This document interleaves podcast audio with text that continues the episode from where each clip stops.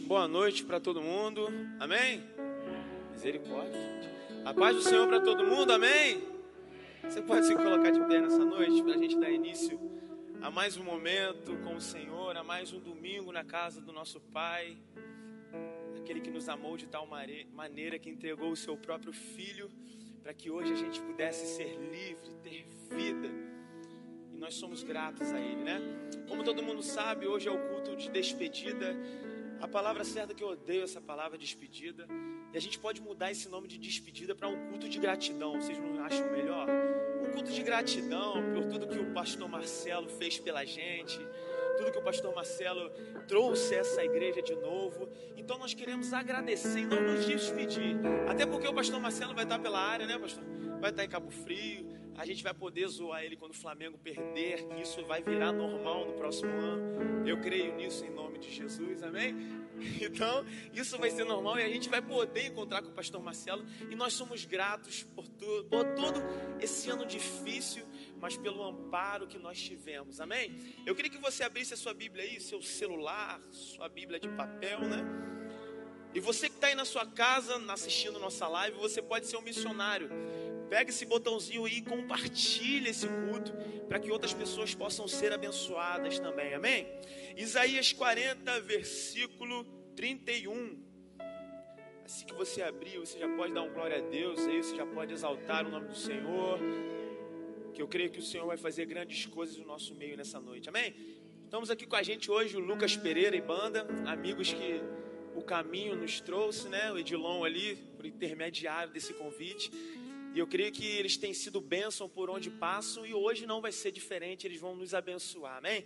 Isaías 40, versículo 31 diz assim: Mas o que esperam no Senhor renovarão as suas forças, e subirão como asas, com asas como águias, e correrão e não se cansarão caminharão e não se fatigarão. Eu queria que você lesse de novo isso comigo.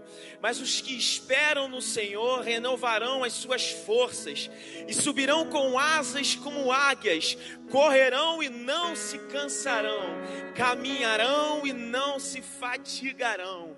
Eu queria que você fechasse os seus olhos nessa noite.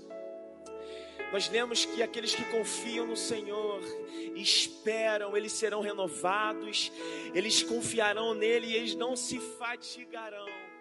E eu não sei o que você tem passado nos seus dias, eu não sei o que você tem passado na sua semana, mas eu quero te dizer que você está no lugar correto, aonde as suas forças são renovadas, aonde a sua fé no Senhor é renovada. E eu queria que você levantasse as suas mãos aos céus e começasse a encher este lugar com a glória dele, começasse a invocar a presença dele neste lugar, invocar a presença dele chamando vem Senhor sobre a nossa vida.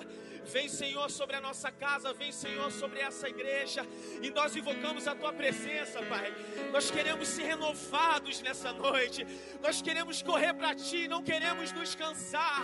Nós ansiamos e buscar a ti no nosso dia a dia e não nos cansarmos porque nós confiamos em um Deus que é supridor de necessidades, que é um general que luta as nossas batalhas. Você pode começar a levantar um clamor a Ele, você pode levantar um clamor a Ele nessa noite, Senhor.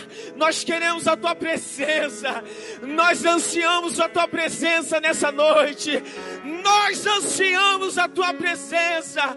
Vem com o Seu fogo sobre nós Vem com o seu fogo sobre nós e vem e nos inunde, Pai. E nos inunde com a sua graça. É o que nós te pedimos nesse domingo.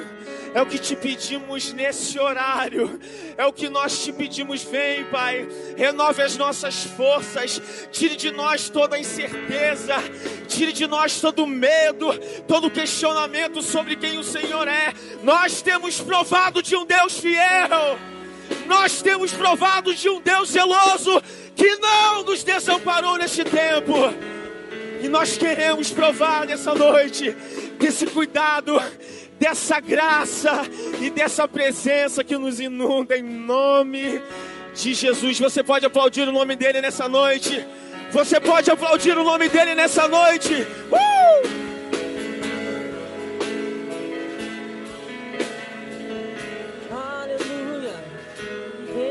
nesse lugar.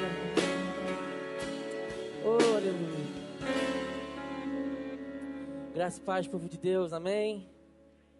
Quantos estão felizes aqui por estar na presença do Pai? Oh, que benção, tem muita gente feliz aqui. Pensa num dia corrido. Pensa num dia difícil. Quantos aqui tiveram um domingo corrido, agitado? Agora pensa no momento propício para que o Senhor derrame a graça e a bênção dele na sua vida nessa noite. Quantos creem aqui? E quantos vieram aqui receber da parte de Deus o renovo, a alegria? E quantos também vieram entregar tudo aquilo que você tem recebido durante todo esse tempo, momentos difíceis? E hoje queremos louvar, ministrar junto a vocês. Amém? Vamos louvar. Pra te adorar, Rei dos Reis, foi que eu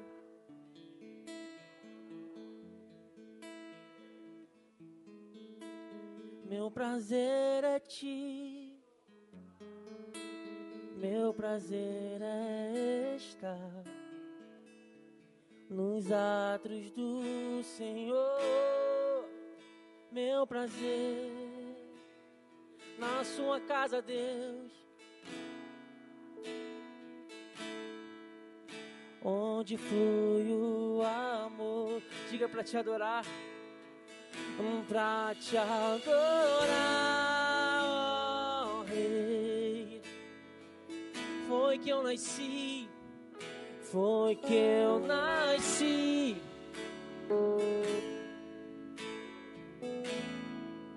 O meu prazer é te louvar, o meu prazer nos atos do Senhor.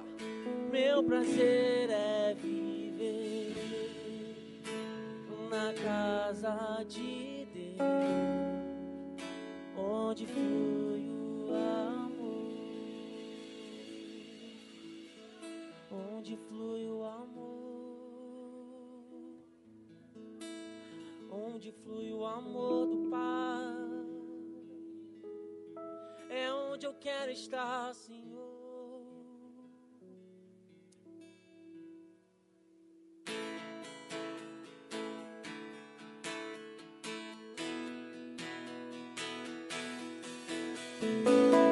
Você pode levantar suas mãos em adoração, pois a presença dele já está aqui nesse lugar. Se alegre no Senhor, se alegre no Senhor.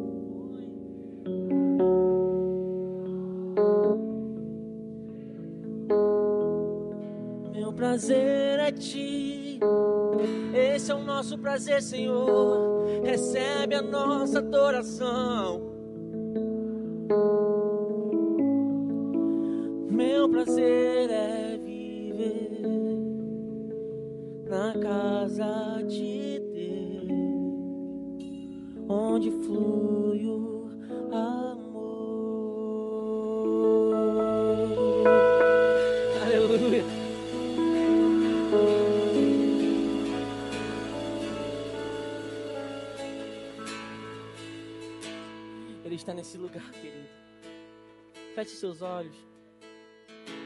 Sinta a presença dele nessa noite.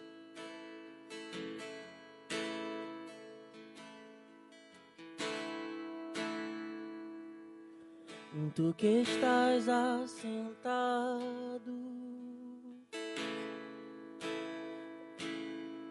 em aos querubins.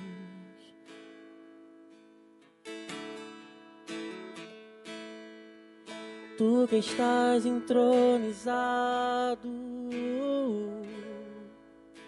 em meio aos serafins.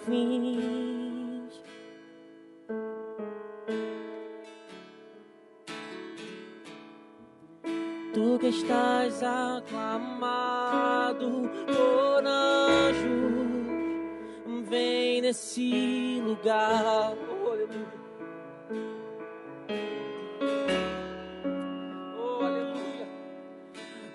Estás assentado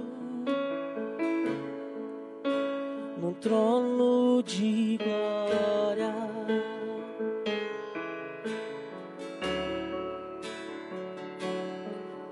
Tu que estás entronizado sobre os louvores do seu povo, sobre os louvores do seu povo.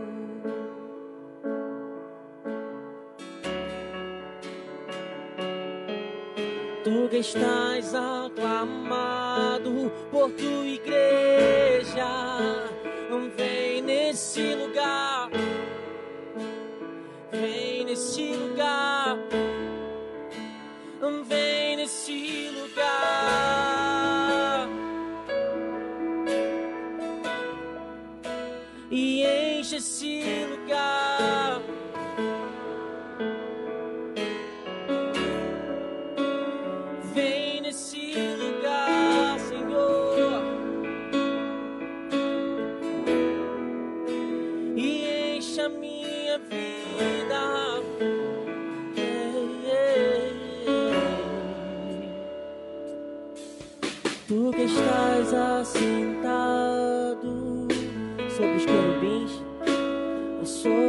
querubins.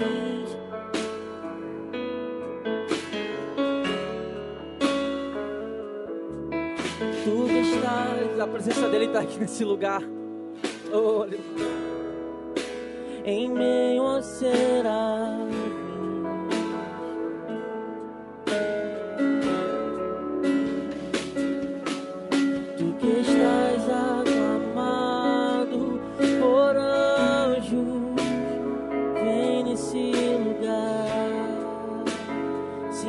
Sentado no alto sublime trono. Tu que estás assentado no trono de glória, no trono de glória. Vamos, igreja, vamos, igreja. Tu que estás entronizado oh, os louvores do seu povo.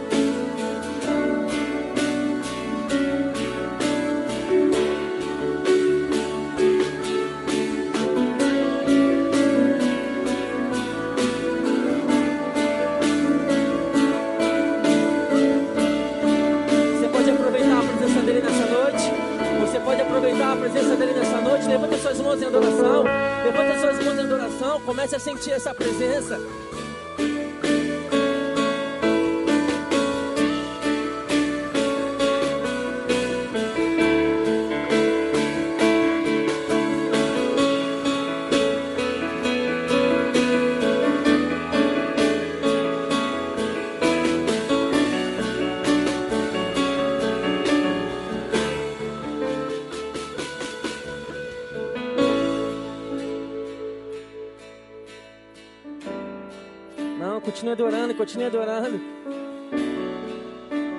Vale muito mais a pena cantar uma música só e sentir a presença dele. Não precisa de letra, não. Só precisa de um coração sincero que veio hoje aqui nessa noite disposto a receber mais de Deus, mais de Deus, mais de Deus, mais de Deus na sua casa, mais de Deus na sua vida.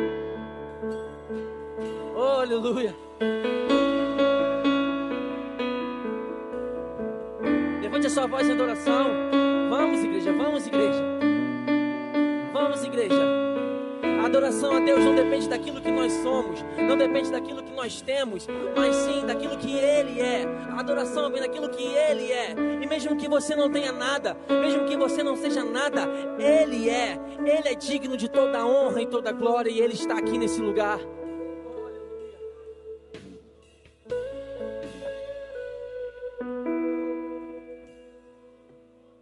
Isso, igreja.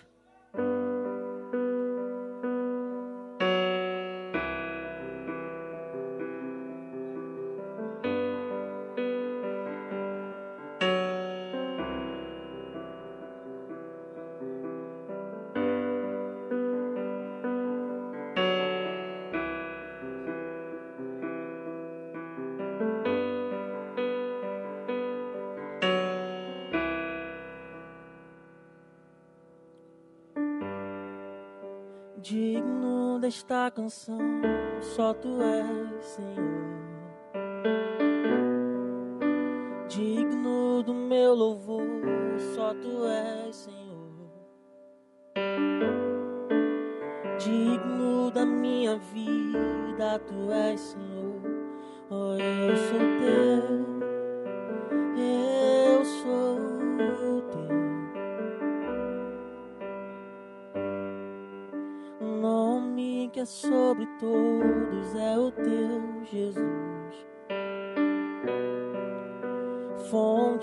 a salvação, só tu és Jesus,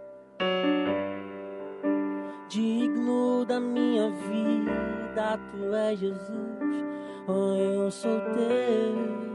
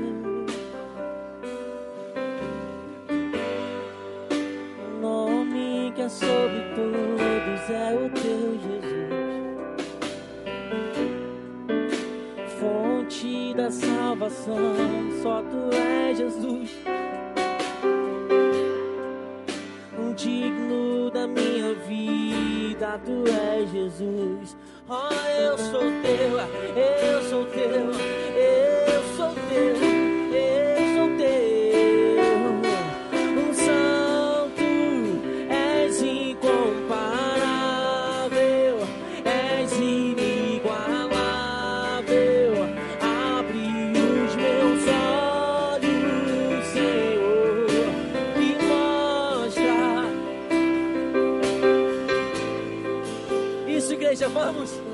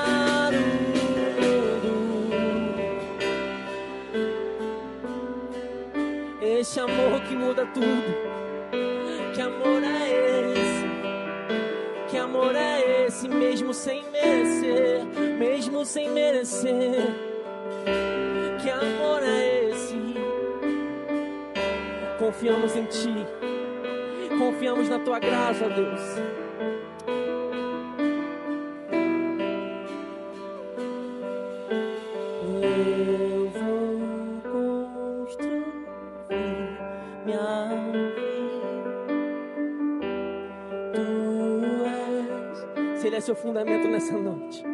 Abra o seu coração.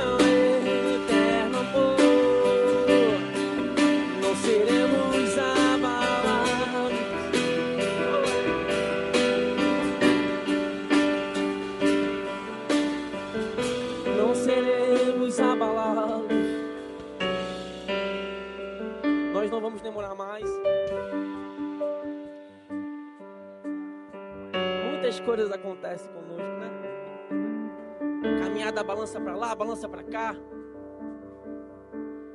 Só que toda promessa de Deus tem o processo. Tudo aquilo que Deus fala tem o processo. E é necessário confiar e entregar a Deus para que você consiga passar pelo processo. Uma vez eu perguntei para que serve o deserto. Uma pessoa me disse: o deserto serve para que a gente coloque exposto a nossa ferida. Crie em nós o sentimento de dependência da glória. E aí o Senhor se manifesta.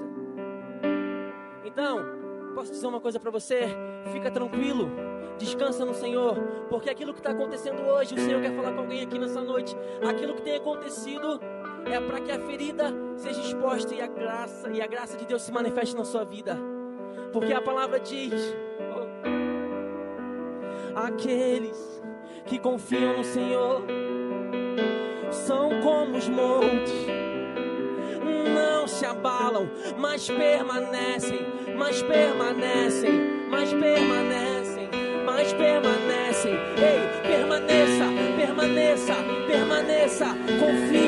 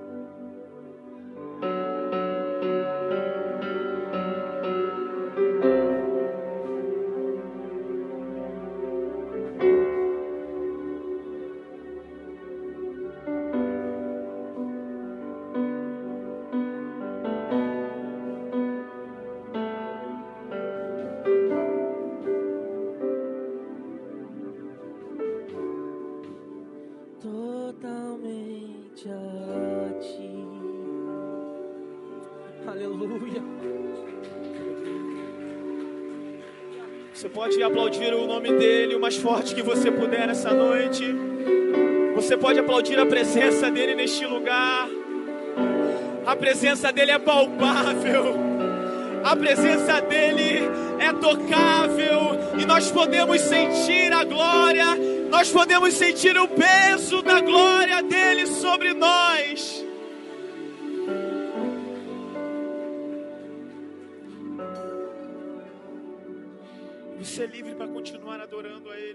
Lugar.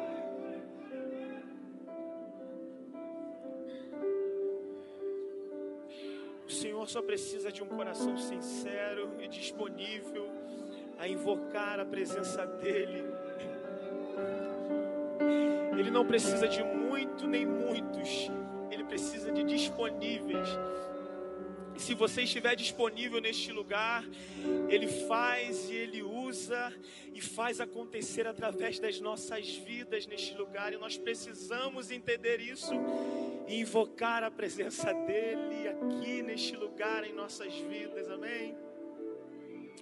Você pode continuar aplaudindo o mais forte que você puder a Ele, exaltar a Ele, porque nós ficamos constrangidos com tamanha glória e tamanha presença. Aleluia. A vontade é de continuar. A vontade é de permanecer adorando e sentir essa presença ao qual nós ansiamos todos os dias. Você pode abrir sua Bíblia em Provérbios 3, versículo 9. Lúcia, põe um gasofilácio aí no meio para mim, por favor. Provérbios capítulo 3, versículo 9 e 10.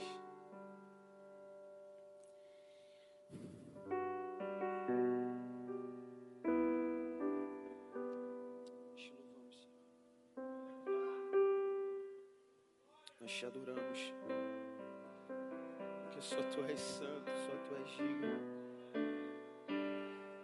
Somente a Ti nós adoramos, porque todas as coisas foram feitas por Ti, de modo que sem Ti nada do que foi feito se fez, e nós somos a criação que anseia pela Tua presença. Diz assim: honra o Senhor com a tua fazenda e com as suas primícias de toda a tua tenda e se encherão os seus celeiros abundantemente e transbordarão de mosto os seus lagares. Amém? É uma palavra bem direta e de fácil entendimento. Que nós venhamos trazer aquilo que é primícia, aquilo que é de importante à casa do Senhor. E nós poderemos fazer prova desse Deus que é supridor das nossas necessidades. Amém? Eu queria que você pegasse a sua oferta, você não vai colocar agora, né? Mas para você já consagrá-la ao Senhor, o seu dízimo, a sua oferta, aquilo que você tem separado em forma de gratidão ao Senhor. Amém? Pegue na sua mão, nós vamos orar rapidamente. Amém? Senhor, nós te agradecemos por esse momento que nós tivemos e nós queremos te entregar a nossa oferta em forma de gratidão a Ti por tudo que o Senhor tem nos dado, tem nos dado saúde, tem nos dado força para trabalhar, levar o sustento para a nossa casa. Mas nós também queremos te pedir, Pai, por aqueles que não podem dar, pelo desemprego, pela, quem sabe, a escassez, mas nós cremos no, no Senhor que é supridor, e no momento oportuno, de forma urgente, o Senhor irá suprir todas as nossas necessidades.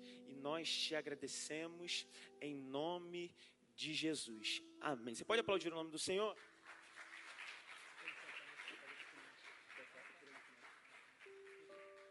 Amém, queridos? Você pode se assentar por um momento. Como eu falei, né? Palavra de despedida eu não, não gosto. Me dá, um, me dá uma ânsiazinha de, de nervosismo. Então eu, eu coloquei o nome desse culto de despedida, não.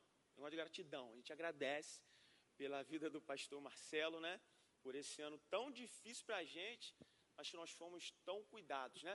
Queria chamar o pastor Marcelo, chamar a Lívia, os meninos aqui também.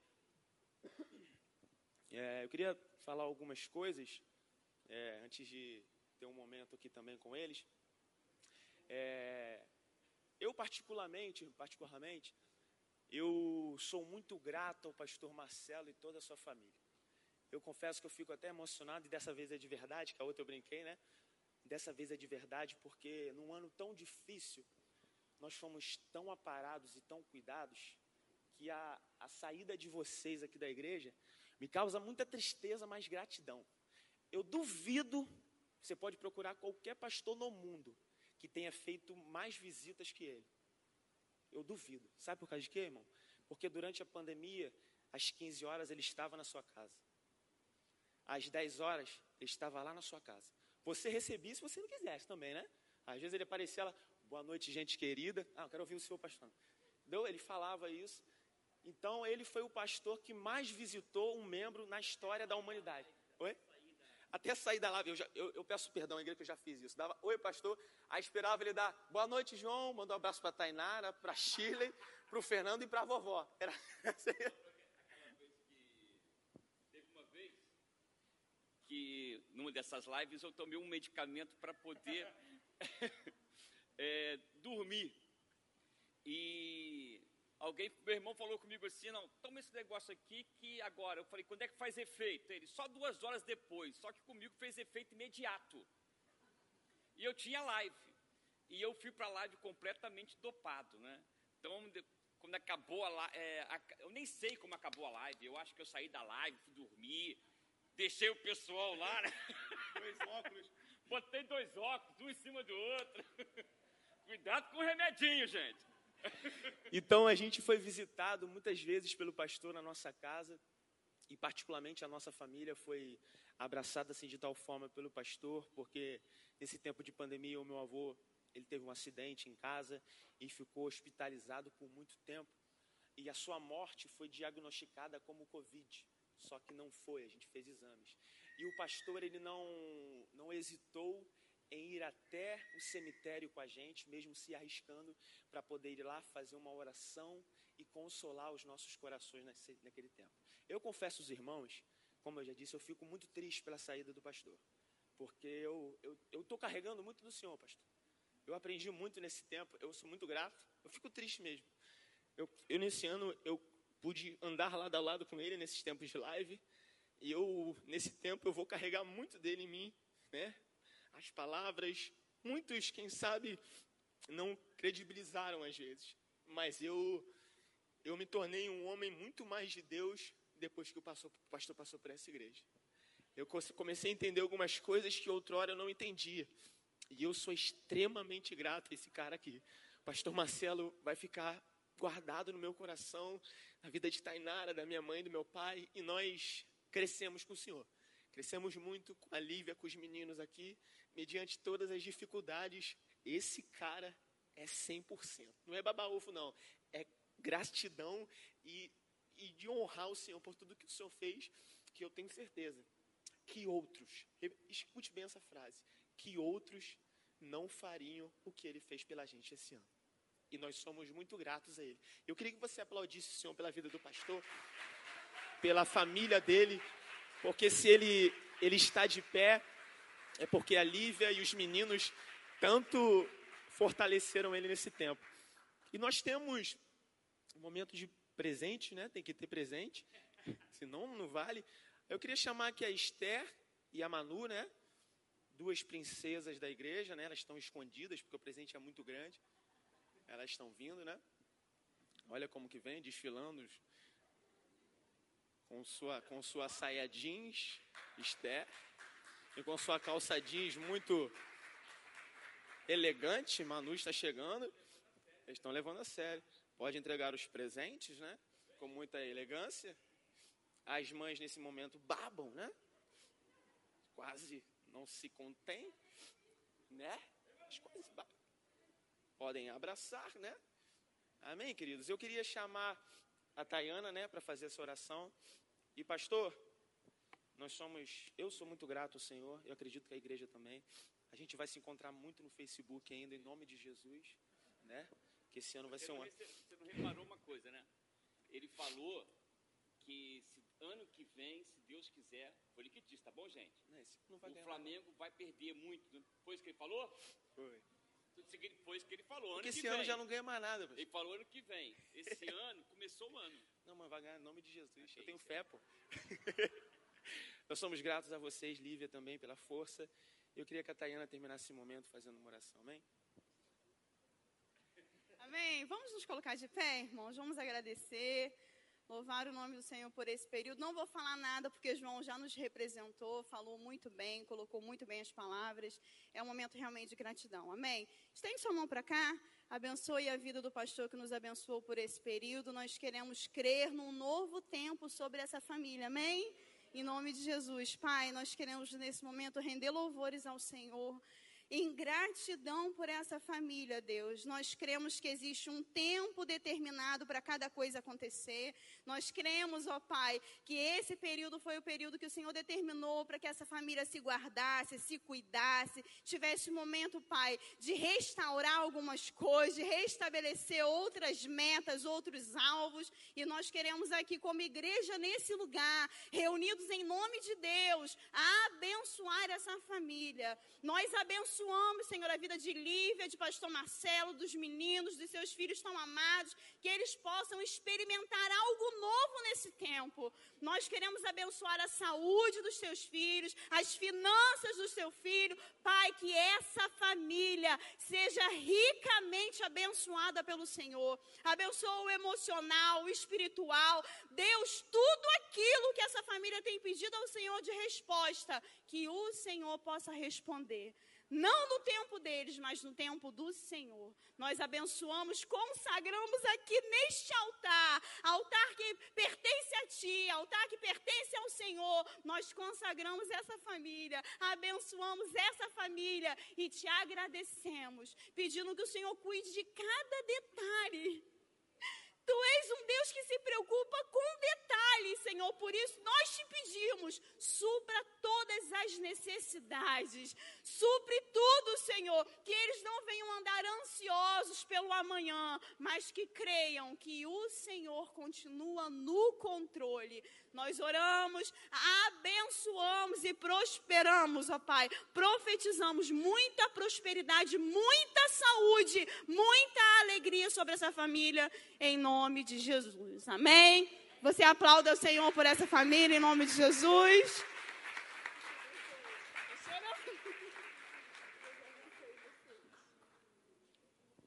Amém. Pode se sentar.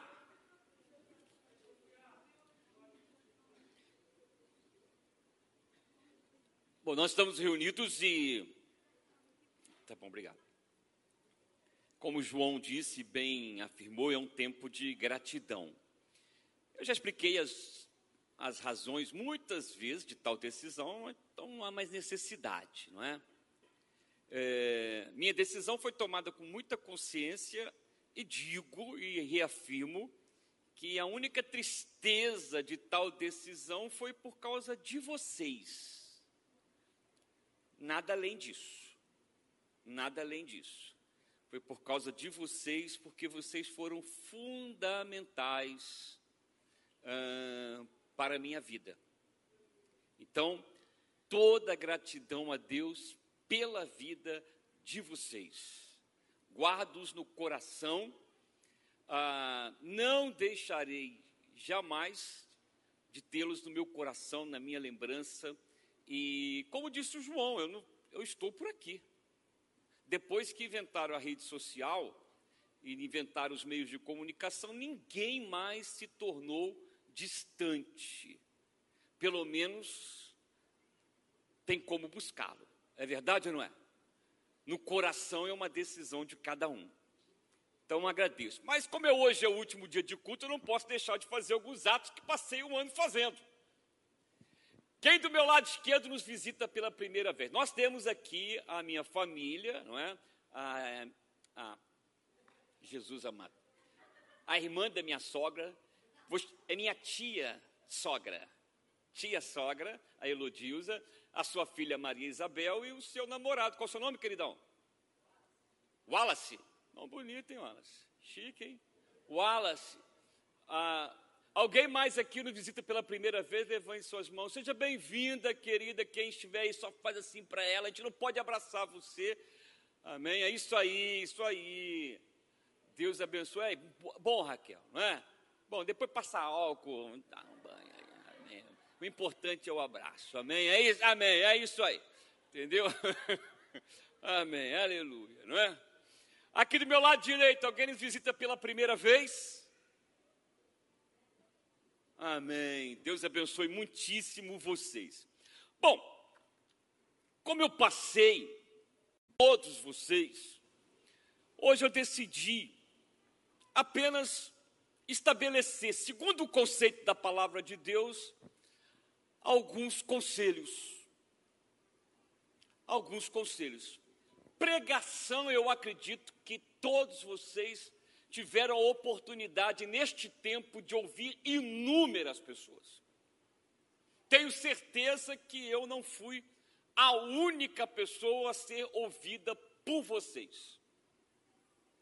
Porque foi um tempo onde você teve acesso em muitas ah, lives, em muitas pregações. João brincou e realmente eu sabia, né, que depois de um tempo a gente vai aprendendo que alguns entram, dão tchau, ei pastor, e vaza. Mas se eu disser que eu também não fiz isso em outras lives, eu vou estar pecando. Né? Eu passava e a irmão vazava, né? Então, faz parte. Agora, alguns nós demos o maior atenção, alguns nós demos, emprestamos ou doamos o nosso coração com o maior tempo. O que, que eu pensei hoje? Falei, quero falar de algo que seja bom para vocês e algo que seja bom para mim. Porque eu sempre digo que quando eu anuncio a palavra de Deus, eu não estou falando a vocês, eu estou falando a nós para todos nós. Eu apenas sou o mensageiro, eu sou apenas o porta-voz. E antes de tudo, isto tem que ser algo que nasça no meu coração como princípio. E hoje eu quero falar de algo muito simples, mas tão complexo para a vida de cada um de nós: o temor do Senhor. É onde se parte toda a sabedoria.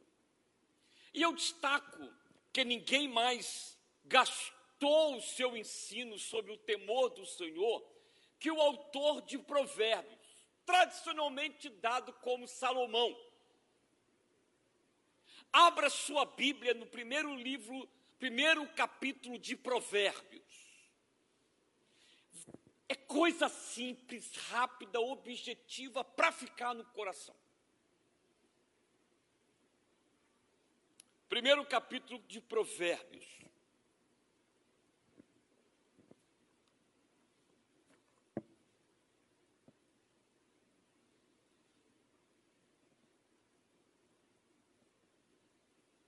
Amém? Na minha tradução diz assim: Provérbios de Salomão, filho de Davi, rei de Israel, para aprender a sabedoria e o ensino para entender as palavras de inteligência, para entender o ensino do bom proceder, a justiça, o juízo e a equidade, para dar aos simples prudência e aos jovens conhecimento e bom senso. Ouça o sábio, cresça, ouça o sábio e cresça em prudência, e o instruído adquira habilidade para entender provérbios e parábolas, as palavras e enigmas dos sábios. O temor do Senhor é o princípio do saber, mas os loucos desprezam a sabedoria e o ensino. Agora, no mesmo capítulo, a partir do versículo 20, diz: grita na rua a sabedoria e nas praças levanta a voz. Do alto dos muros clama. A entrada das portas nas cidades profere as suas palavras. Até quando, ó honestos, amareis a necessidade? E vós, escarnecedores, desejareis o escárnio. E vós, loucos, aborreceis o conhecimento, atentai para minha repreensão, eis que, eis que derramarei copiosamente para vós outros, vós outros, o meu espírito, e vos farei saber as minhas palavras. Mas porque clamei e vós recusastes, porque estendi a mão e não houve quem atendesse, antes rejeitasse todo o meu conselho e não quisestes a minha repreensão, também eu me rirei na vossa desventura, e em vindo o vosso terror, eu zombarei. Em vindo o vosso terror como a tempestade, em vindo a perdição como o redemoinho, quando vos chegar o aperto e a angústia, então me invocarão. Mas eu não responderei. Procurar-me-ão, porém não hão de achar-me. Porquanto aborreceram o conhecimento e não preferiram o temor do Senhor, não quiseram o meu conselho, desprezaram toda a minha repreensão, portanto, comerão do fruto do seu próprio procedimento e dos seus próprios conselhos se fartarão. Os nécios são mortos por seu desvio, os loucos, a sua impressão de bem-estar, os leva à perdição.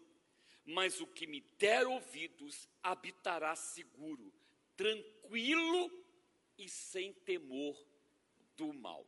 Pai querido, seja a tua palavra proferida segundo o teu espírito e segundo o teu querer que os nossos corações sejam atentos àquilo que o teu Espírito tem a dizer a mim e a cada um dos teus filhos. Nós assim oramos, Pai. Nós assim cremos, em nome de Jesus. Amém. Deixa eu compartilhar com vocês uh, alguns outros pontos de uma outra tradução, tradução que facilitará a compreensão. Uma das traduções que eu tenho diz assim: esses são os provérbios de Salomão, filho do rei Davi, que diz assim, facilita a compreensão. Eles ajudarão a experimentar, a viver, a vivenciar a sabedoria e a disciplina. Dois princípios que a palavra de Deus, de Gênesis a Apocalipse, nos ensina que é o fundamento de todo relacionamento com Deus. Um coração disciplinado que tem o desejo de aprender. Aprender. Ele diz a compreender, a discernir, a trazer o espírito de discernimento sobre o coração e sobre a vida, a viver com disciplina. Eu já disse a vocês em outros momentos que, a, que as Sagradas Escrituras nos ensina que a palavra disciplina ela tem a mesma raiz de discípulo. Todo discípulo anda na disciplina de seu mestre. E toda disciplina, de fato, é nos levar a ser ou sermos discípulos. Na tradição de Israel, o discípulo é aquele que anda nas pegadas do seu mestre. As estradas eram empoeiradas, então, à medida que o mestre caminhava, eles respiravam o pó da poeira e se inspiravam com a disciplina e o conhecimento dos seus mestres. Ninguém cresce sem disciplina. E se há algo que eu e você e a nossa geração despreza, é a disciplina. Talvez de todas as gerações nós sejamos os, as pessoas mais indisciplinadas toda a história da fé cristã. Nós, por que, que nós somos tão disciplinados? E vou dizer uma palavra que é forte, porque mentalmente e espiritualmente nós somos uma geração de preguiçosos. Nós não estamos dispostos a apre apreender, dedicar todo o esforço para conhecer o Senhor. Daí por isso se explica nós somos sermos tão dependentes dos guias espirituais e tão sujeitos a ser orientados, guiados e ser levados por eles ou por elas da forma como lhe apraz. Por quê? Porque na verdade nós somos preguiçosos.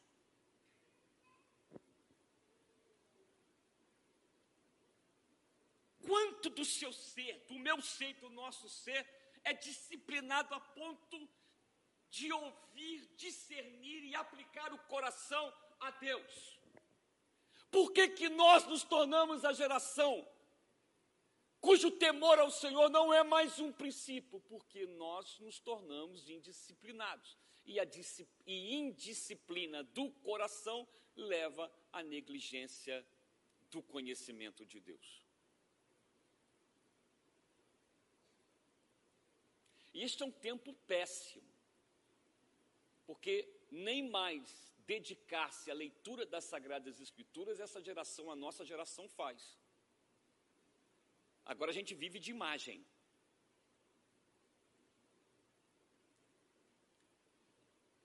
A gente vive daqueles recortes que se distribuem por WhatsApp. Todos os dias, eu e você recebemos um quadradinho, é verdade ou não é? De um versículo bíblico. Todos os dias.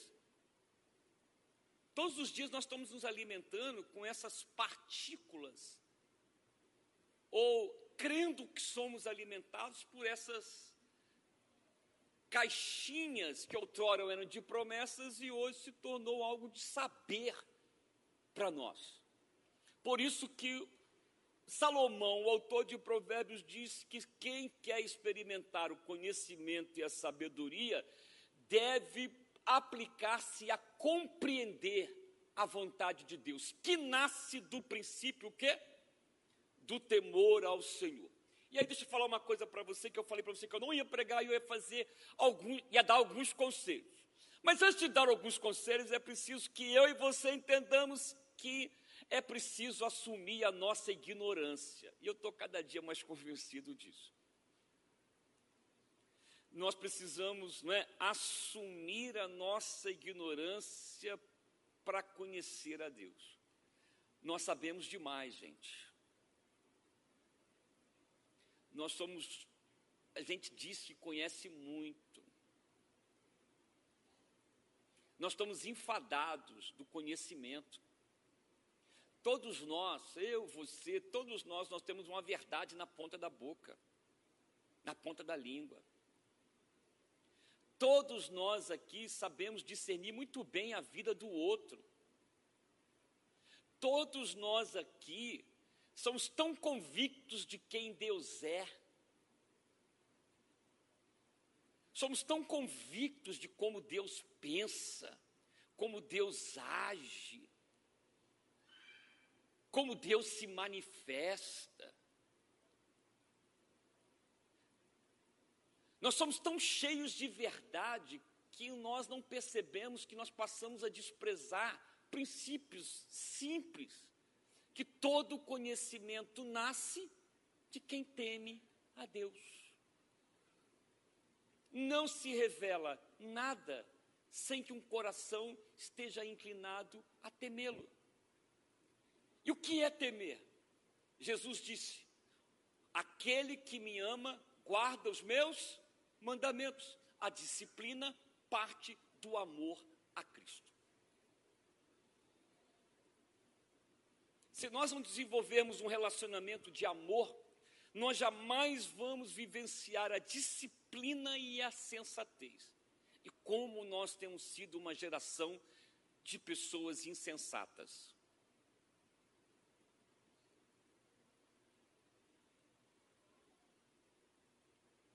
Como que nós perdemos a dimensão do que é o direito, do que é justo, do que é correto. Como diz o autor de Juízes, nos seus últimos versículos, houve um tempo de Israel, em Israel, que cada um fazia aquilo que lhe achava reto. Cada um fazia o que achava direito. E o que, que nós vivemos hoje? O que, que nós somos hoje? Cada um faz e age segundo aquilo que entende ser o certo, que entende ser o correto. Por isso, se não houver em mim e em você a consciência da nossa, da minha, da sua ignorância, não nascerá em nós o temor do Senhor. Quando se trata de Deus, aquela velha máxima de Sócrates está sempre em ordem. A única coisa que eu sei é que nada sei. Quando se trata da nossa vida com Deus, preste atenção nisso. Para você guardar isso no teu coração, para que eu guarde no meu coração. Quando se trata da vida com Deus e com Cristo, a única coisa que eu sei é que nada sei. Porque se eu avorar em saber algo, pode ter certeza, já perdi a dimensão do que é o temor. Veja que o autor de Provérbios, ele nos fala primeiro sobre o quê? Sobre o coração que se atenta à disciplina e ao conhecimento. Para que, que é necessário que, teja, que haja disciplina e conhecimento? porque todos nós somos, por essência, ignorantes das coisas de Deus. E é a consciência da nossa ignorância que criará em nós e fará nascer em nós o temor a Deus, de tal forma que todo princípio da sabedoria nasce de onde? Do temor a Deus. Teu coração teme a Deus? Esse é o primeiro conselho. Ninguém encherá o coração de Deus.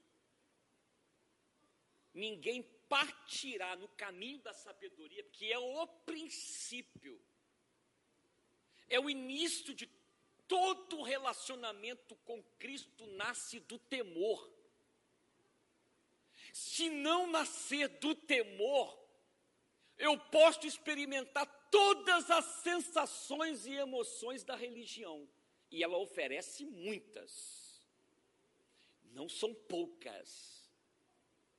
É, é, é completamente possível vir num culto, ir num lugar, sair profundamente emocionado, sair profundamente sensibilizado, chorando, gritando, esperneando sem que aquilo tenha nascido do temor de Deus.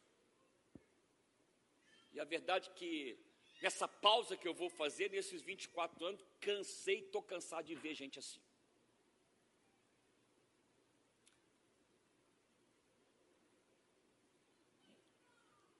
Eu falo, sempre disse a Lívia que é gente, é espiritualidade de 90 minutos é espiritualidade de templo.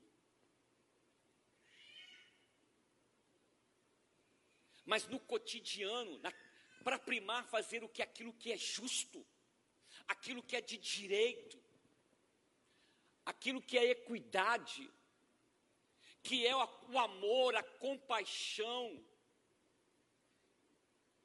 que é o desejo de ser uma bênção na vida do próximo quer se dedicar à entrega de ver o outro, mesmo com suas diferenças, como a imagem de Deus e semelhança. Não, não há temor em nós, porque se houvesse temor em mim e você, nós não seríamos tão juízes da vida alheia. tão sabedores daquilo que é bom para nós e para a sociedade. Sabe por que, que nós nos enchemos de direito? Sabe por que, que nós nos enchemos de juízos? E hoje eu, não sei se Paulo Vitor e o João Pedro, é, eu achei até engraçado que a gente vinha conversando. Daqui a pouco o pequenininho olha para o irmão mais velho e fala assim: não seja julgativo. Falei, criou uma palavra diferente, né? Deve ser investigativo com julgar, né? Então não seja tão julgativo, porque nós somos muito julgativos. julgativos. nós ajuizamos demais. Nós emitimos muito parecer sobre a vida alheia. Mas algo que eu tenho procurado fazer na minha vida é, antes de abrir a boca, o que é difícil para nós, é difícil. Primeiro sonda teu coração.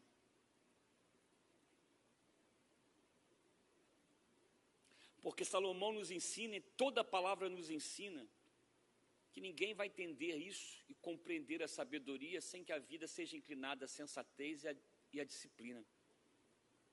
Por isso ele vai nos, ele diz quais são as qualidades e o que a disciplina e o conhecimento produzirá em nós.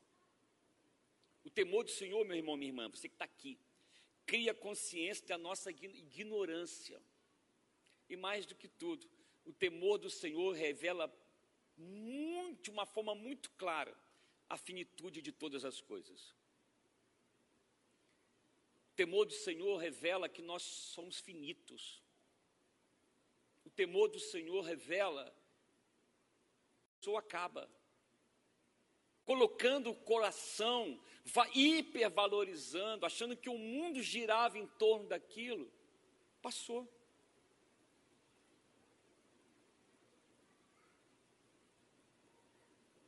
o temor do Senhor deixa muito claro a nossa ignorância e a nossa finitude. Deixa eu falar uma coisa para você que talvez tem muito tempo que você não tenha ouvido, ou saiba. Aliás, pode ser que nesse tempo de pandemia isso tenha ficado um pouquinho mais evidente. Você vai morrer. Você vai morrer. eu vou morrer.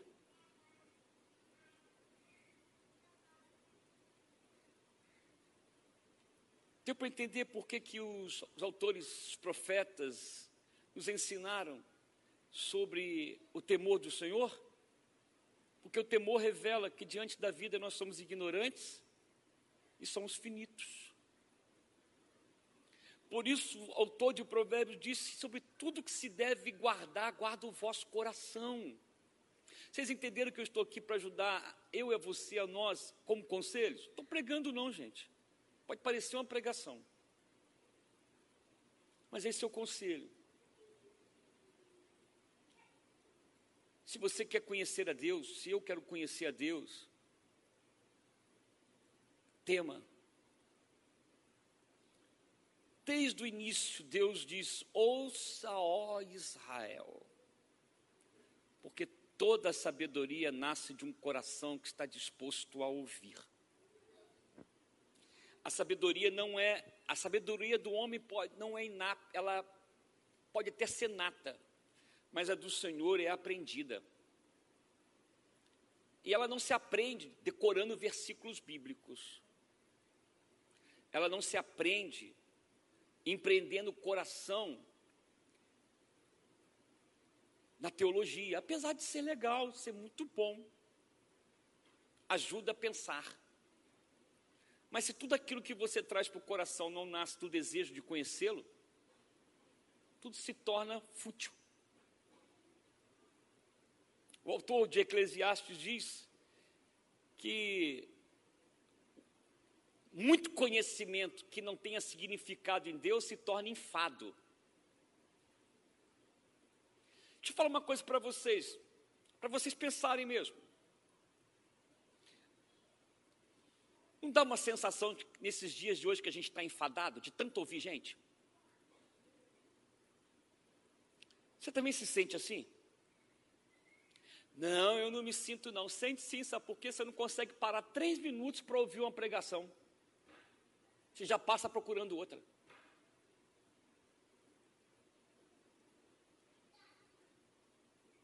Você não consegue ficar, não, nós não conseguimos ficar mais 10 minutos numa leitura meditativa da palavra de Deus. Nós fazemos o quê?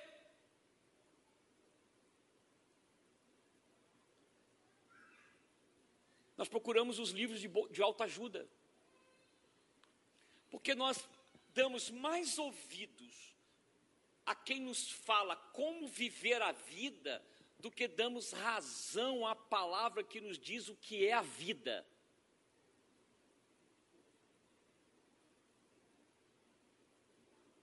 Ficou bem claro isso?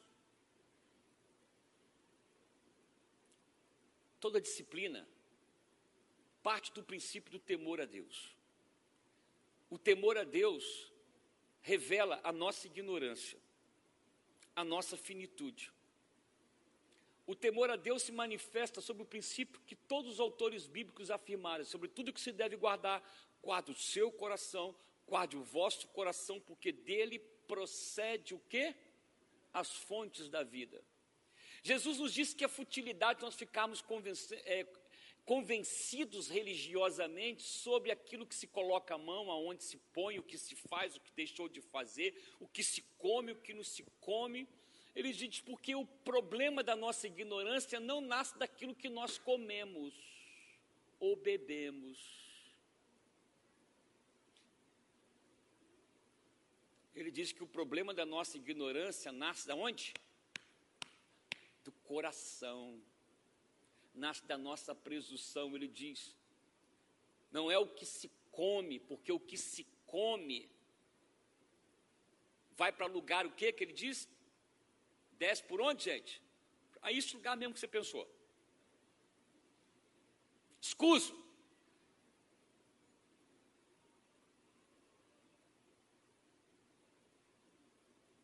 Mas ele diz que todo mal procede o quê? do coração, é da boca que sai o que é fruto da nossa ignorância. É da boca que sai aquilo que é fruto do nosso desprezar de Deus. É do coração, pois a boca só expressa aquilo que o coração está cheio.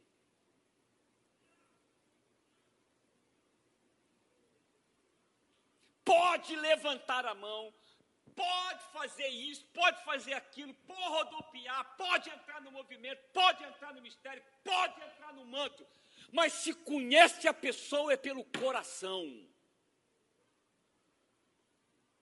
Não pode haver incoerência.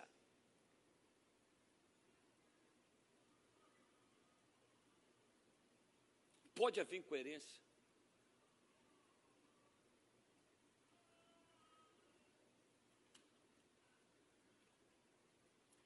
Por isso que o autor de Provérbios diz que a sabedoria é para quem quer dar os ouvidos. Você já orou para que nasça o temor de Deus no seu coração? Você já buscou, acima de tudo, uma vida de temor? Você deseja de fato que a sabedoria encontre, porque o autor de Provérbios diz que ela grita nas praças, Tayana. Ela busca um coração que dê a ela a razão. Ela está em busca, Jesus disse que, Jesus, que Deus busca o quê? Adorador. Deus procura adoradores. A sabedoria está em busca de quem quer temer de quem quer crescer.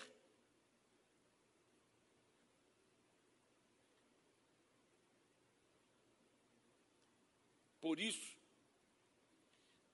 o autor de Provérbios diz que a o, o temor do Senhor, ele dá prudência aos inexperientes. Quanta cabeçada eu já dei na minha vida por achar que sabia demais.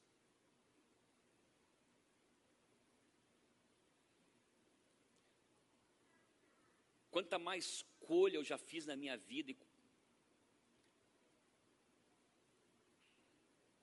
por causa da minha vaidade.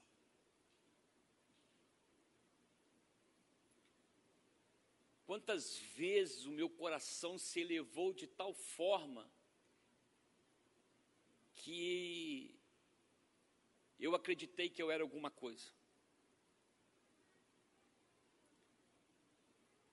Hoje eu entendo muito bem quando Jeremias disse sobre maldito é o homem que confia no homem. Mas eu não estou dizendo de outro ser humano, não. É maldito o homem que põe o coração em si mesmo. Essa maldição, ela nos tenta.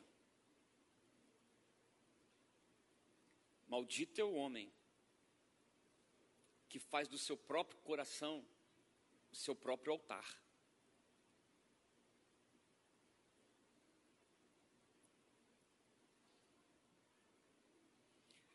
E aí a gente perde a capacidade do discernimento, a capacidade de obter a orientação. Mas o que, o autor de Provérbios nos ensina nesses conselhos, gente? Ele diz que o temor do Senhor produz a sabedoria e a disciplina. Que o, o entendimento do Senhor produz em nós bom senso e disciplina na vida. Para que a gente aprenda a viver uma vida justa, uma vida reta, uma vida correta e uma vida prudente. Ficou bem claro isso? Agora,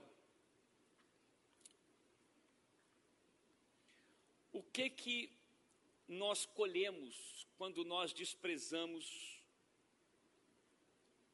o temor? Salomão ensina, e vocês podem bem refletir, ele diz assim: que enquanto a sabedoria clama, nós desprezamos o conhecimento. Que enquanto a sabedoria clama, nós nos recusamos a temer ao Senhor. Que enquanto a sabedoria clama, nós rejeitamos os conselhos divinos. Que enquanto a sabedoria clama, nós fazemos descaso das advertências. Salomão disse que um coração, e os autores bíblicos nos ensinam que um coração cujo fundamento não nasce do temor, o que dele virá ou o que dela virá é desprezo pelo conhecimento. É recusa ao temer o Senhor. Ele diz: os que desprezam o conhecimento, aos que recusam temer a Deus, aos que rejeitam os conselhos divinos e aqueles que fazem descaso das advertências do Espírito, qual o resultado? E aí me dê mais cinco minutos para que você saia daqui pensativo sobre isso ele diz que o resultado de uma vida indisciplinada que não se relaciona, relaciona a partir do princípio do temor será comerão do fruto da sua própria conduta. Sabe o que significa isso? Isso significa que a gente vai definir o que é bom para nós. E o que virá como resultado é o quê? O que é mal para nós. Pensando em saber o que é bom, o que virá é o que é mal. Porque não se encontrará em, em Deus, em Cristo, refúgio, nem se ouvirá sua voz, e mesmo quando buscá-lo, não o acharão. Porque mesmo que no tempo da angústia e da dor e do sofrimento, não se encontrar nesse coração temor a Deus, o que sobrará são as consequências do nosso procedimento.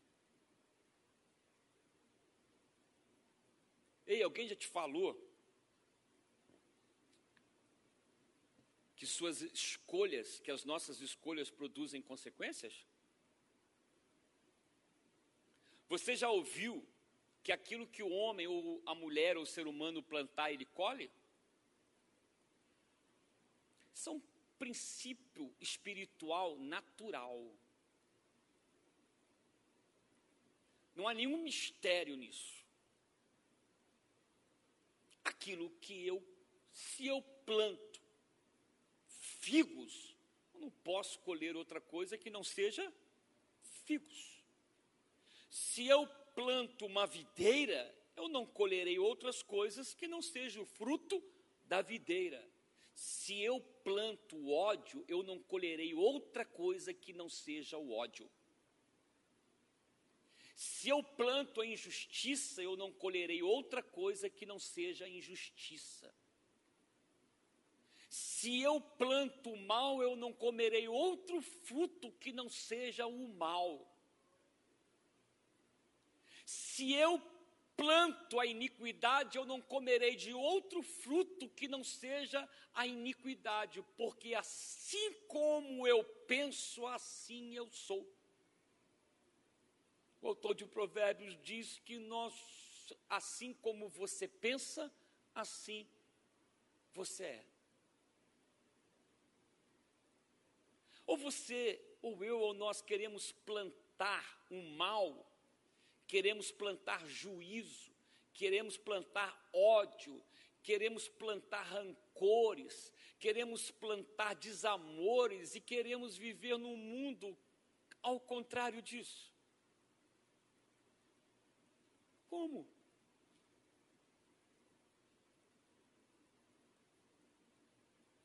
Como é que eu quero um mundo que ame mais se eu contribuo com o meu ódio? Como é que eu quero um mundo mais justo se as minhas atitudes são permeadas de injustiça? Como é que eu quero um mundo mais pleno de equidades? Como é que eu quero um mundo sem corrupção se eu sou corrupto por natureza?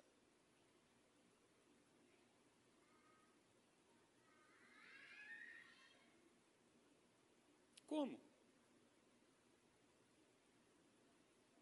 Alguns anos, apenas um exemplo, eu estava na porta de um lugar, não sei se já contei isso para vocês, e tinha uma pessoa que destilava ódio contra os sistemas governamentais. É corrupto para cá, é corrupto para lá, ninguém é rouba para cá e rouba para lá, e eu estou dando ouvidos, né? Eu disse, fulano, por amar muito você, com todo o respeito, você acha que você tem condições de dizer alguma coisa? Como assim? Falei, meu filho, você vende coisa pirata. O teu sustento vem da pirataria.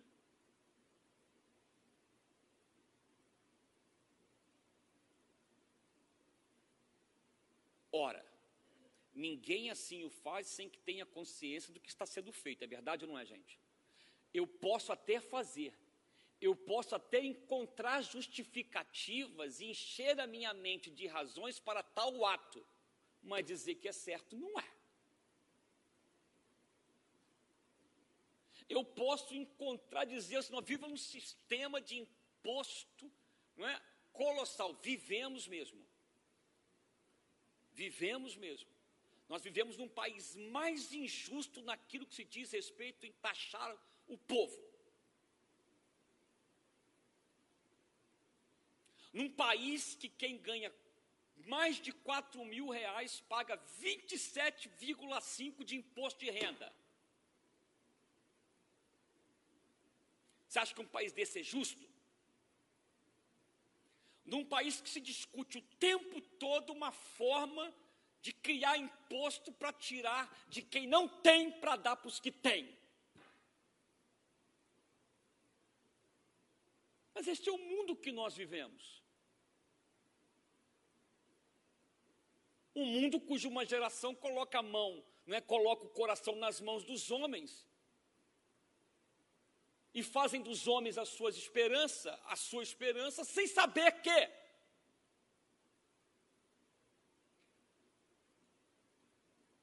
só haverá uma nação justa quando o temor nascer no coração de cada um de nós. Por isso, ele diz que quando nós negligenciamos o temor do Senhor, a gente passa a comer do fruto da nossa própria conduta. É verdade ou não é, gente? Como eu estou indo embora mesmo, pode falar muita coisa. Estou indo embora mesmo.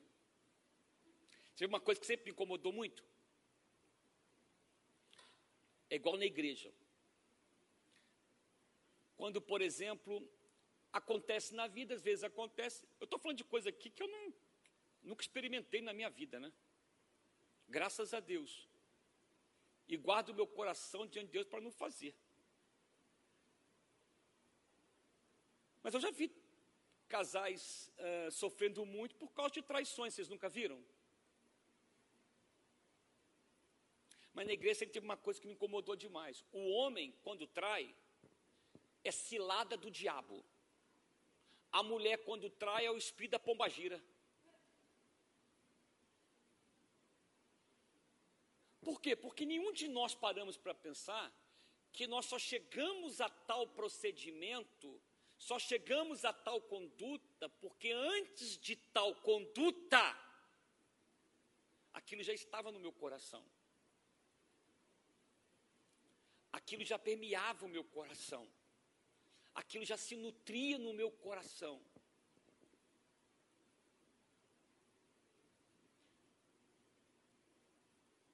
Quantas vezes, por amor às pessoas, as pessoas chegavam para mim e diziam assim, quando passavam por essas dores: Ah, pastor, eu fui vítima da cilada do diabo, o diabo fez isso, fiz assim. Olha, vamos fazer o seguinte. Quando você parar de procurar razões no diabo, a gente pode começar a conversar. Porque quem nos alimenta é o Espírito de Deus mas quem alimenta o diabo somos nós. Ele vive do pó da, que nós deixamos. Ele come daquilo que nós produzimos. Ficou bem claro isso? Somos nós, somos nós que o alimentamos. Por isso que quem não teme ao Senhor se torna o quê?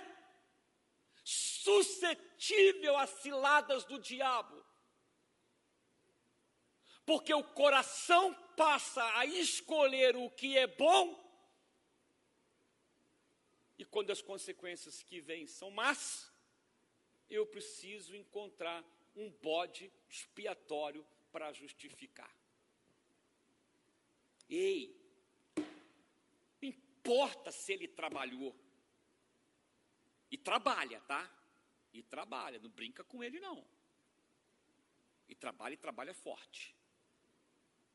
Mas ele vive daquilo que nós produzimos. Ele se alimenta daquilo que nós concedemos. Ele só faz porque nós demos permissão. Por isso, quem despreza o conhecimento, quem recusa o temor ao Senhor, quem rejeita os conselhos do Espírito e faz descaso das advertências, passará a viver pela sua própria conduta. Ficarão fartos das suas maquinações. Sabe o que são fartos das suas maquinações? Serão vítimas das suas próprias armadilhas.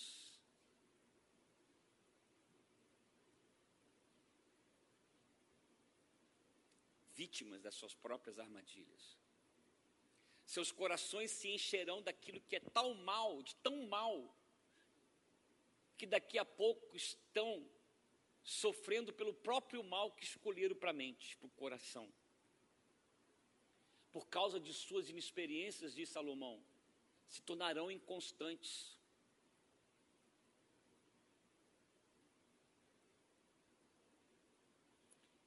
E tal comportamento produz em nós, diz o autor de Provérbios, uma falsa segurança. Por isso, eu destaquei, e aí eu quero que você só preste atenção em um minuto. Que as Sagradas Escrituras chama de sabedoria, chama de conhecimento. Vamos lá? Toda angústia passa. Se eu tiver um coração cheio do amor de Deus, toda angústia passa. No mundo tereis aflições. Tem de bom ânimo. E sabe qual a melhor maneira de lidar com isso? É ter consciência de que a gente vai morrer. Que a gente é finito. A gente vai passar.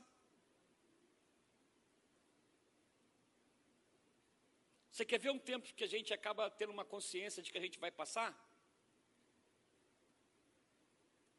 Eu não sei se alguns de vocês passam por isso, mas a maioria passa. Sabe quando você começa a ver que o tempo começa a passar? É quando você se dedica menos ao espelho. Tem uma fase da nossa vida que a gente dedica bem para o espelho. Não se dedica, gente? Mas à medida que a gente vai ficando mais velho, o espelho vai ganhando menos oportunidade na nossa vida.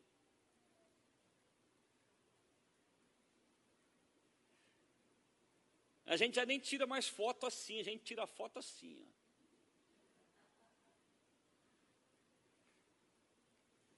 Eu brinco com a tia que eu tenho, eu falo assim: epa, você caprichou no Photoshop, hein? Porque isso faz parte da existência. Então, quando toda angústia, ela passa. Se a gente tiver consciência de que a gente é, que nós somos finitos. É caminhar com simplicidade, crendo naquilo que já nos foi revelado. É caminhar com simplicidade. É ser humilde o bastante para saber que tudo, de alguma forma, exceto Deus e a obra que Cristo fez, é relativo. Tudo. A única certeza que nós carregamos é de que Cristo é Senhor e Salvador. Fora disso, nós não temos mais certeza de nada, é verdade ou não é? Tudo é um risco. Você tem 100% de certeza das coisas? Não temos. Mas eu tenho uma certeza de que Cristo me ama e que nada me separará do amor de Deus.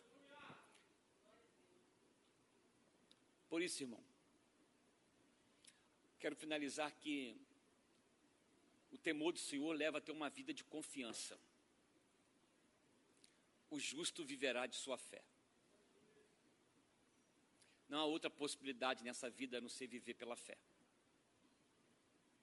E quem vive pela fé aprende a dar gratidão por tudo. Quando a gente pede temor do Senhor, gente, nós nos tornamos ingratos. Nós nos tornamos ingratos.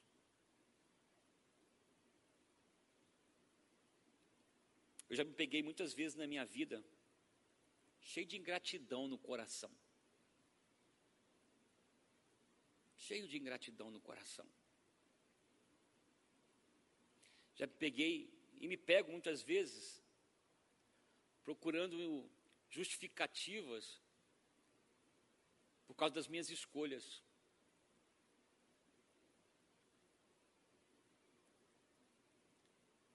Não foram poucas vezes que eu dobrei meu joelho para dizer: e aí, Senhor? Por que, que eu estou vivendo isso? Mesmo tendo consciência de que a resposta dele seria muito óbvia, porque você escolheu isso.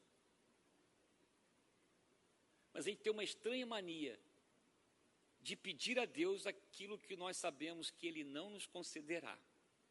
É verdade ou não é? A gente tem uma estranha mania de pedir a Deus aquilo que nós sabemos que não nos será concedido. A gente tem uma estranha mania de pedir as coisas a Deus, que glorifica a nós e não a Deus. E nós dizemos ainda, Deus, se tu me der isto, teu nome vai ser glorificado. Mentira. Nós não estamos preocupados com o nome dele ser glorificado. Nós estamos preocupados com os nossos prazeres, com as nossas vontades, com o nosso querer. Ah, mas eu oro, oro, oro, oro para Deus me dar o que eu quero, mas não recebo. Antes de tudo, coloque o coração na presença de Deus, pergunte se a tua escolha e o que você deseja partirá do princípio do temor a Deus. Porque nessa vida, o que importa são as coisas simples. E o que virá é graça de Deus. Isso vai fazer você um preguiçoso? Pode ser nenhuma. O apóstolo Paulo diz que nessa consciência de que as coisas são simples e que Deus supre todas as coisas, havia um grupo na igreja que só queria viver disso. Ele falou assim: não dê nada para esses bandos de vagabundos. Isso eu que estou falando, não, tá, gente? Vagabundos é uma palavra que a gente usa nos dias de hoje, é chula, não é? Mas o que ele diz é esse bando de desocupados. Isso não, nos vai, não pode nos fazer preguiçosos, relaxados com o crescimento intelectual. Não, não é isso que eu estou dizendo. Eu estou dizendo é ter acesso a um conhecimento que nenhum homem pode oferecer. É ter acesso a um relacionamento que nenhum ser humano pode oferecer. É ter acesso a um amor que nenhum ser humano pode nos conceder. Mas tudo isso nasce do temor do Senhor. Sobre tudo que se deve temer, tema a Deus. Tua vida, a minha vida será diferente. Amém? Tema, tema o Senhor. Sai daqui dizendo, Senhor, a partir de hoje eu decido temer. Se as minhas escolhas sejam as tuas escolhas,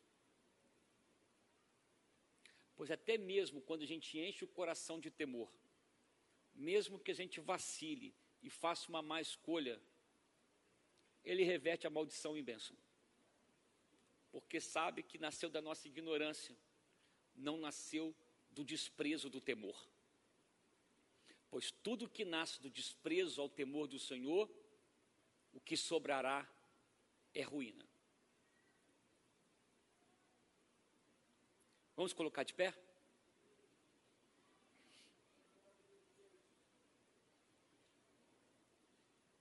A partir de hoje eu deixo vocês, mas o coração de vocês vão guardar isso.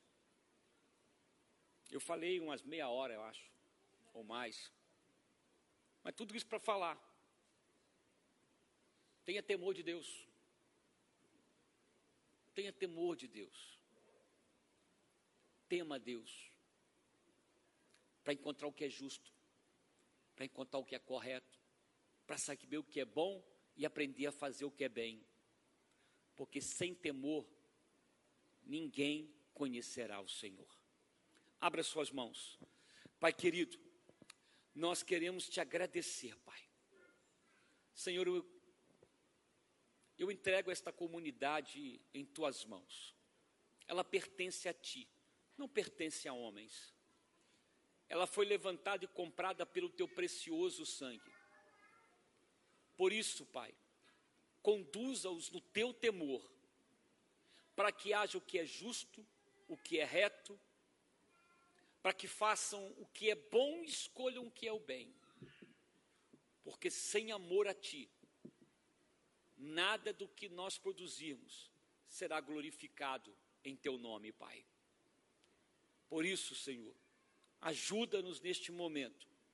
Que a nossa vida, seja neste tempo ou fora deste tempo, se esmere somente em temer a Deus e dar a Ele razão a todas as coisas. Nós assim oramos, nós assim cremos, em nome de Jesus. Amém, amém, amém, amém. Bom, enfim, vocês ficarão aqui com louvor e e esse é o último momento que eu estou com vocês aqui como pastor, né, gente? Porque pela rua a gente vai se encontrar, tá bom? Ou aí pela casa. Diga, irmão. Amém. Amém. Deus abençoe. Amém. Estenda as mãos para cá. Senhor, toma teu filho em tuas mãos. O que o trouxe aqui, Senhor, foi o temor a Ti, Pai. Eu não sei as razões que o trouxeram a este altar, mas Tu vê que o coração deste homem é simples, Pai. Quem dera todos nós tivéssemos um coração assim. Tu sabes o que ele necessita, o que, que a família dele precisa, Pai. Seja concedido a ele, Senhor, segundo o coração do teu espírito.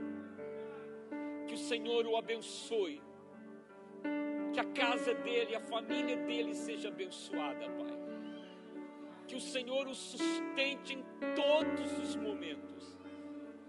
Que não se aparte dele, Pai, teu espírito. Que o Senhor o guarde e o livre de todos os males que não falte o pão sobre a mesa deste homem, que a mão do teu Espírito, Senhor, seja a razão da vida, que a alegria dele, Pai, seja venha do teu Espírito, que o temor produza o que é bom, para que ele conheça o que é o bem, Pai. Eu oro e abençoo teu, este teu filho, como toda a igreja, em nome de Jesus. Amém. Deus te abençoe, tá bom? Deus te abençoe. Oi, sua família, tudo igual. Amém, amém. Seus amigos, eu sou bangu. Esse, esse é perseverante, hein? Falou, o senhor é Flamengo, eu sou Bangu. Esse é perseverante, né? Para que os botafoguenses não desanimem, entendeu? É possível permanecer. Abra suas mãos. Me esperem na porta, vou chegar lá, calma, hein? Não, a oferta já foi explicada. Ah, entendeu? Como nós é, seguimos os protocolos da maneira que a gente possa seguir.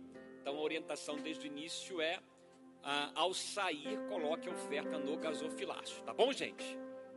Eu sei que de vez em quando eu faço umas loucuras. E a única coisa que eu digo, Senhor, não é? É pelo teu amor. Não porque eu tenha necessidade de alongar minha, a minha vida porque eu tenho uma consciência de enquanto Deus julgar, não é? Que eu sou útil. Eu ficarei. Como Paulo diz, né? Deus, ou se Ele me dá um dia mais de vida, é porque tem muita coisa a fazer em mim e no próximo, tá bom? Vem cá, Gabriel, vem cá também, meu filho, vem.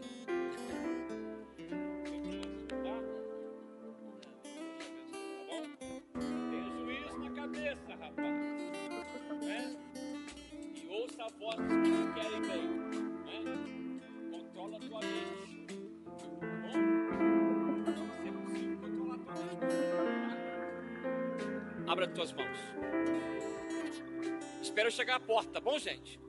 Vou pegar a máscara aqui, espero chegar à porta. Que a graça, o amor e a comunhão do Deus Pai, Filho e Espírito Santo seja com todos, hoje e para todos sempre. Amém. Agora sentem, sentem, façam a última oração. Quem for ofertar, passa no gasofilácio, coloca e me espere na porta.